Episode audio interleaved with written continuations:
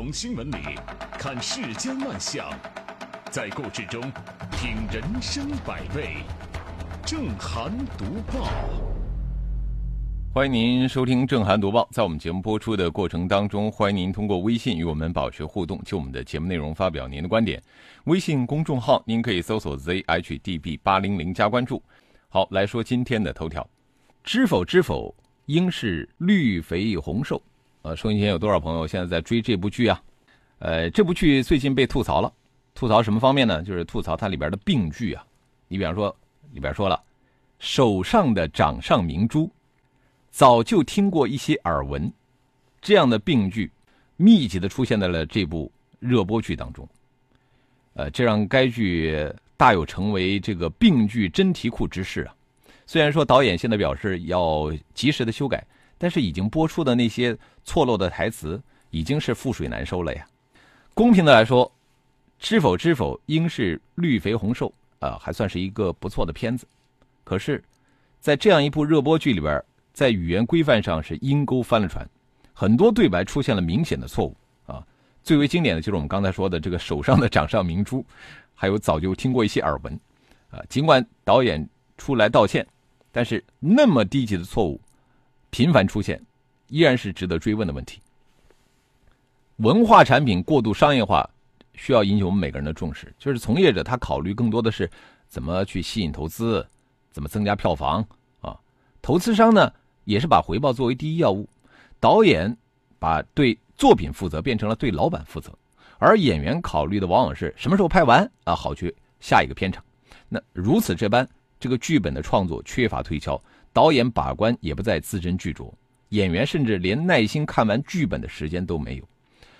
呃，像我们刚才说的那些病句，其实是很容易发现的啊。只要审核剧本的时候稍微仔细一点只要演员说台词的时候稍微仔细一点都不至于让这些病句成为漏网之鱼。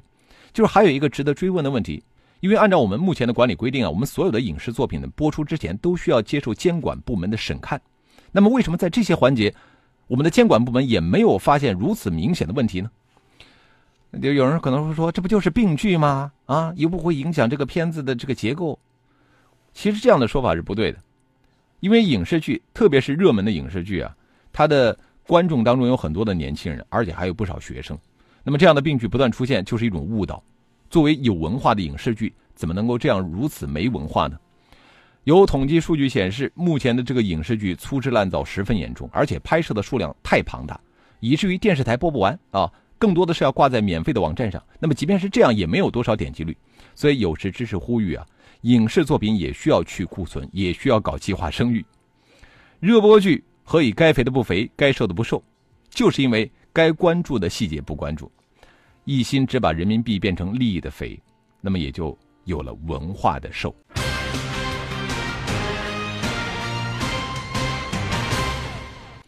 对保健品行业的监管还在持续的加码。一月八号，多部门联合部署整治保健市场乱象百日行动电视电话会议在北京召开，启动联合整治保健市场乱象百日行动。昨天，市场监管总局网站发布的《假冒伪劣重点领域治理工作方案（二零一九至二零二一）》提到。特殊食品监管专项行动也将加大对保健食品的抽检力度。一个售价千元的鞋垫据称对罗圈腿、心脏病、前列腺炎都有奇效。负离子磁卫生巾可以治疗各种男女生理疾病。有效成分和果汁一样的什么本草清液，被标榜可以排毒，售价上千。这些听起来匪夷所思、无所不能的疗效，遍布在产品销售的各种话术当中，各种忽悠、各种套路，持续发酵的权健实践呢，就这样把这个保健市场乱象展现在我们的面前。呃，就这样的一个糟糕的保健市场，但却并不乏客观的需求。据二零一八年年初中国保健协会对外披露的数据。目前啊，咱们中国保健品的每年销售额达到了两千亿，其中老年人消费占了百分之五十以上，而且呢，据业内统计啊，保健品市场的年销售额还有很大的上升空间。一方面，现实需求是存在的；另外一方面呢，市场又暴露了越来越多的乱象。看来啊，这个保健品市场真的应该来一次正本清源，而权健事件则不妨视为是正本清源的契机。我们从权健事件可以看出，当下这个保健品市场最重要的问题无非是两点：一个是虚假宣传，第二个就是以直销之名行传销之实。正本清源，那我们理所当然的要把目光集中在监管部门的身上，思考监管之责和监管之道。完善监管，证明定分十分必要。实际上，我们现在说的这个保健品，它并不是一个法律的概念。法律概念上的保健食品，它是受到法律的严格规制的，而现在商家销售的保健品则游走在灰色地带。现实生活当中啊，部分企业正是利用了这一点，躲开法律对保健食品的监管，大肆生产概念模糊的保健品。并且呢，有意的在自己产品的标签啊、标志、说明书、外包装、宣传资料、网页上明示或暗示什么疾疾病预防、治疗功能，从而误导和欺骗消费者。所以有鉴于此啊，监管部门如何清理，乃至立法部门如何跟进，都应该是需要着手的工作。权健事件对消费者自然是一个提醒，我们可以期待中国的消费者日益成熟，但正如央视评论所说。在市场经济环境下，某种意义上说，没有不合格的消费者，只有不合格的监管者。监管部门的设立和职能，就是要让他们针对市场上不守规则和秩序的行为，及时发现、及时判断、及时治理、及时规范，最终维护市场的秩序，保护公众的利益。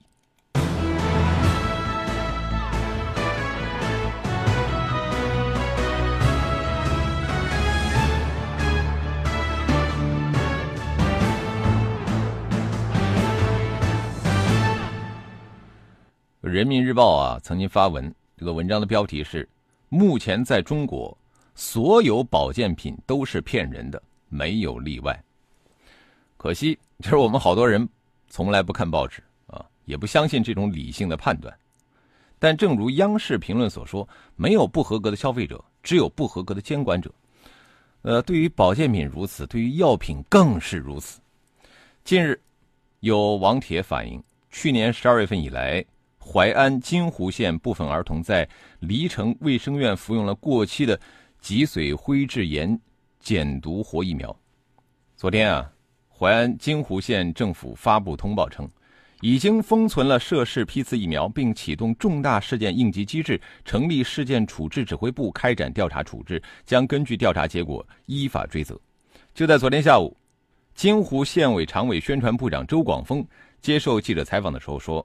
目前已查明有一百四十五名婴幼儿服用了上述批次的疫苗，相关接种人员已经被停职接受调查。同时，金湖县卫计委下发通知，对涉事的医院以及相关负责人等三名干部已经做出了免职决定。说到疫苗，这是我们很多人心中的痛，呃，疫苗乱象是去年最受关注的公共事件之一。呃，相关部门也启动了史上最严厉的监管措施，这个涉事的生产企业呢被重罚，直至退市，这一系列的动作，啊，可谓是大快人心。重拳之下，呃，我们在去年肯定会相信说这个疫苗乱象一定会得到有效遏制，我们的孩子们一定会用上安全的疫苗，我们不用去买那些进口的疫苗。但是这种自信呢，来的太早了一点。那么这一次，这个江苏金湖县发现孩子服用过期疫苗事件，足以说明，从我们的市场监管到疫苗安全，我们还有很长的一段路要走。而在这个过程当中，很多环节上的制度漏洞都需要补上。据统计，超过二十名儿童家长表示说，孩子在黎城镇卫生院接种了过期疫苗。呃，这仅仅是一个镇级卫生院的不完全统计数字。那么金湖县现在公布的数字是一百四十五名婴儿。呃，我们其实从常识来理解，疫苗的使用量是巨大的。那么，既然市面上出现了过期疫苗，多半不是孤立现象。我们由此推测，在其他地方，尤其是那些基层医院、卫生院、卫生所，还有多少过期疫苗在游荡，或者说已经使用到了孩子的身上，没有被及时发现。那么接下来最关键的问题就是，对于过期疫苗，监管部门究竟有没有一个科学高效的追查机制？能不能在最短的时间里边把它们全部收回并销毁？医院是疫苗使用的最后一道环节。如果说这个对过期疫苗不设防，你看明明那个疫苗本上写了生产日期和有效期，但仍然拿来给孩子服用，我觉得这恐怕不是医生的责任心和专业素养的问题，更有可能是医院。缺乏严格的规范流程所致。呃，这次的这个疫苗事件是家长发现的，有的家长比较这个上心一点啊，因为去年发生了那么严重的疫苗事件，所以说在给孩子打疫苗或服用疫苗的时候，他们会去注意一下这个生产日期、保质期。当然呢，还有很多的家长他们是马马虎虎的，根本不注意，他们相信医院啊。那么这一次家长发现，我觉得其实是对监管的一个讽刺。家长能够发现的问题，为什么我们的监管部门、我们的医院、我们的那些医护人员就发现不了呢？一万次事后严厉查处，不如一次性的从源头上堵住漏洞。其实还是那句老话，对于疫苗安全，不仅要有特定时期的这种雷霆手段，更要有常态化的监管机制，并且能够在任何时候都保证它有效的运转。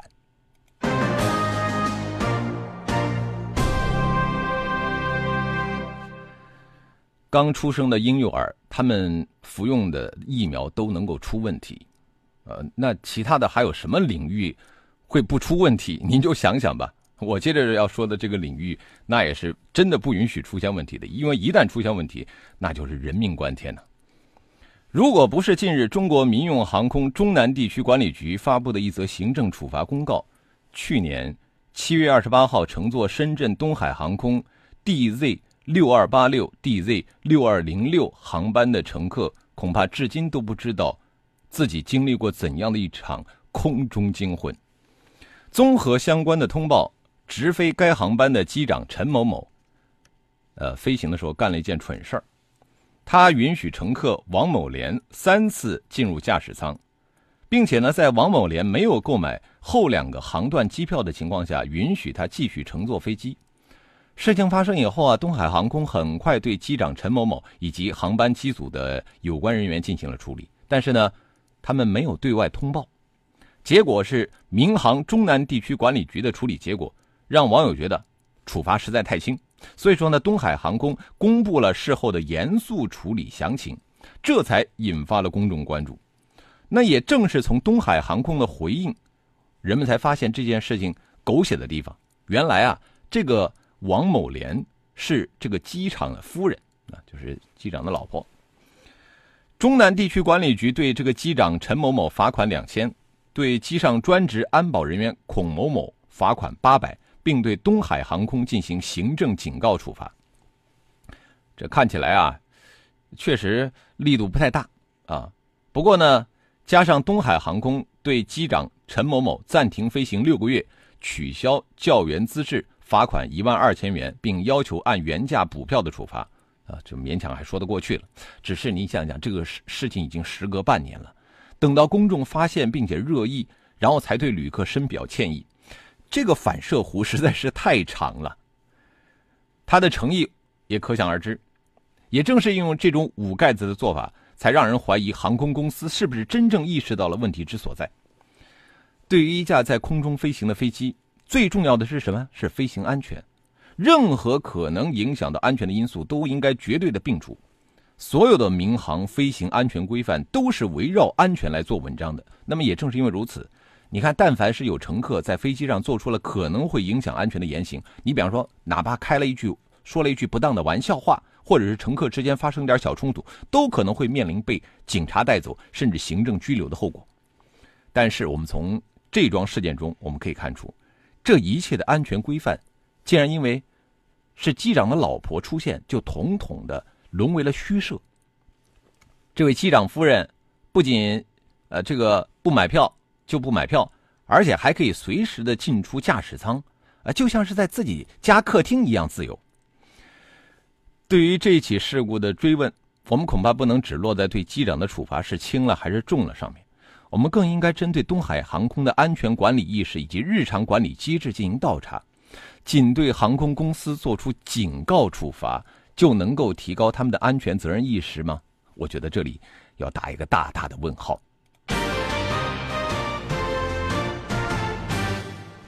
我们的相关部门啊，总是习惯事后监管，而且呢，这个问责的板子啊，总是高高举起，轻轻落下啊，生怕把这个监管对象给打疼了。二零一八年十一月十四号，微博网友“花总丢了金箍棒”发布视频《杯子的秘密》，聚焦酒店行业存在的卫生问题。这个视频一曝光，立刻引发了全社会的热议。公众在表达对涉事五星级酒店卫生工作不满的同时呢，也对这个监管部门的处理结果表示期待。舆论普遍担心，这个事情影响如此恶劣，如果说不急于严惩，恐怕不能起到警示作用。没想到，公众的这种担心成了现实。截止目前，上海七家涉事酒店的处罚结果都已经出来了，每家酒店都被处以警告，并罚款两千元。哎呀，就这两千块钱的罚款数额，有网友直接质疑啊，这和罚酒三杯有区别吗？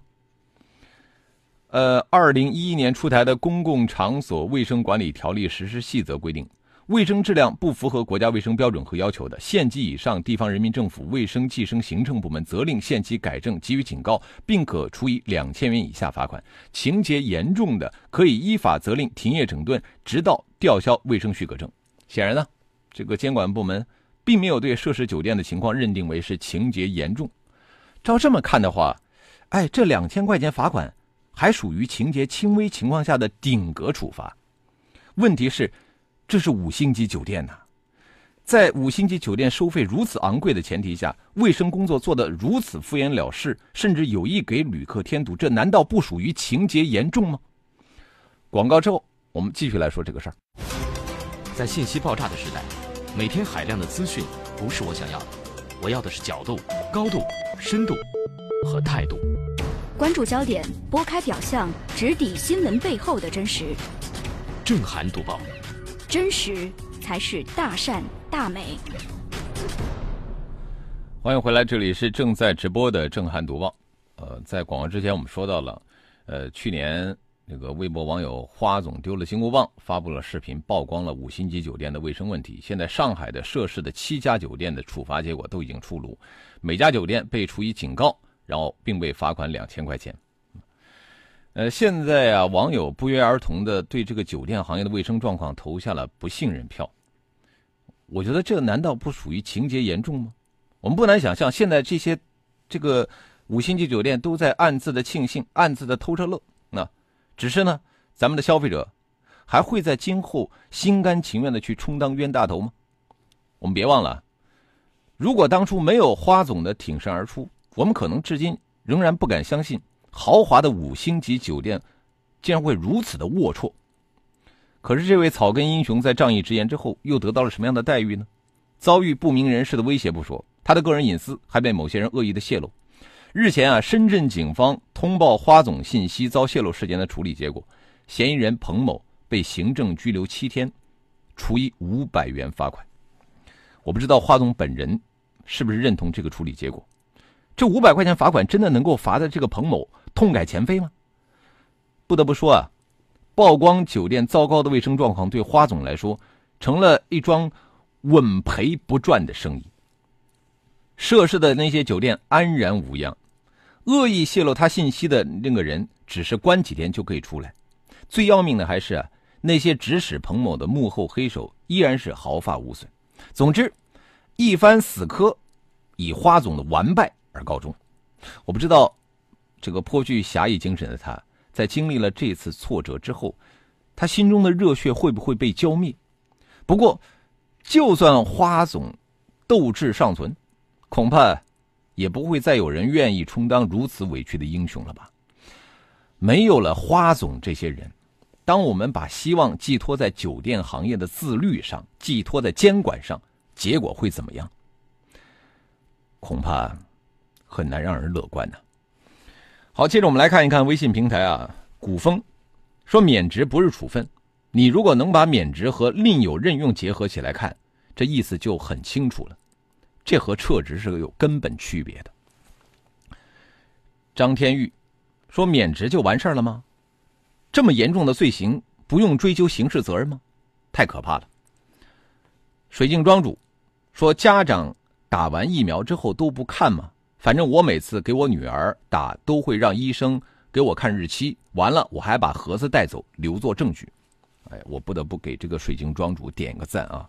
像你这样的有责任心的家长，现在也不多呀。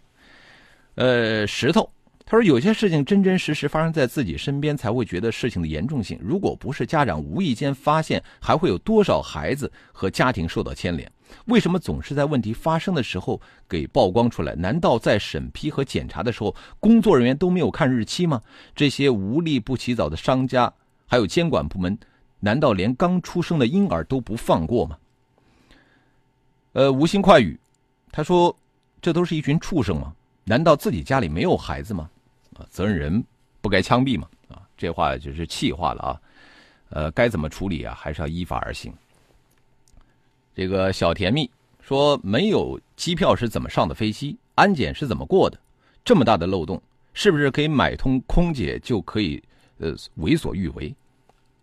他肯定没有过安检，他肯定是走的内部通道，是吧？嗯，再来看这个夏莹说，对上海的五星级酒店来说，罚款两千还够不上罚酒三杯，最多是算三滴。啊，快乐帮主说这个处理，呃，和对那个什么酒处罚那是一样的。嗯，好，看来你非常理解我们的情况啊。我们也欢迎更多的朋友可以就我们的节目内容来发表您的观点。微信公众号您可以搜索 zhdb 八零零加关注。继续来读报，呃，刚才说的这个五星级酒店的卫生状况真相真相真相惨不忍睹，我连说三遍，重要的事情说三遍。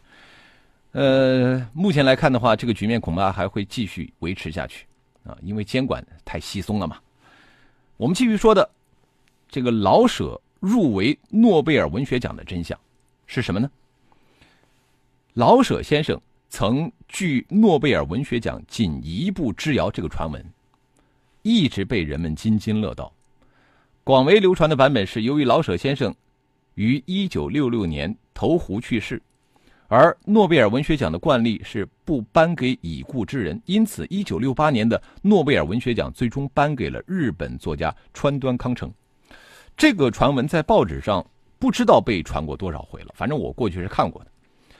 那日前有最新的报道称，一九六八年诺贝尔文学奖的最终候选名单终于解禁公布，并没有老舍的名字。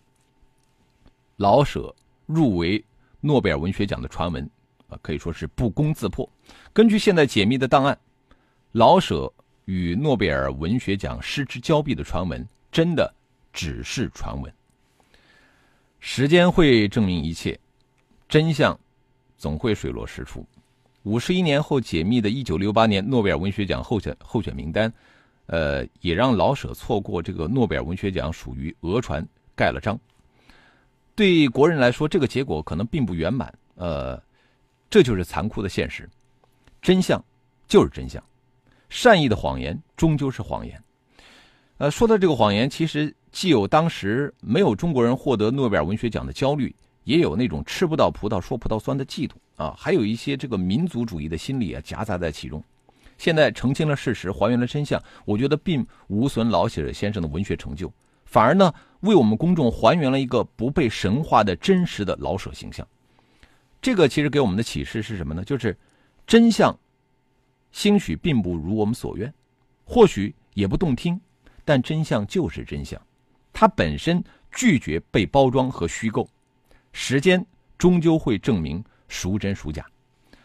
老舍与诺贝尔文学奖渊源的故事，或许可以就此宣告大结局，但是我们谁又能够保证类似的传闻不会重新上演呢？这个问号很难被拉直。但即便如此，追求真相、相信真理，仍然是应该我们，应该是我们每个人笃定的价值取向。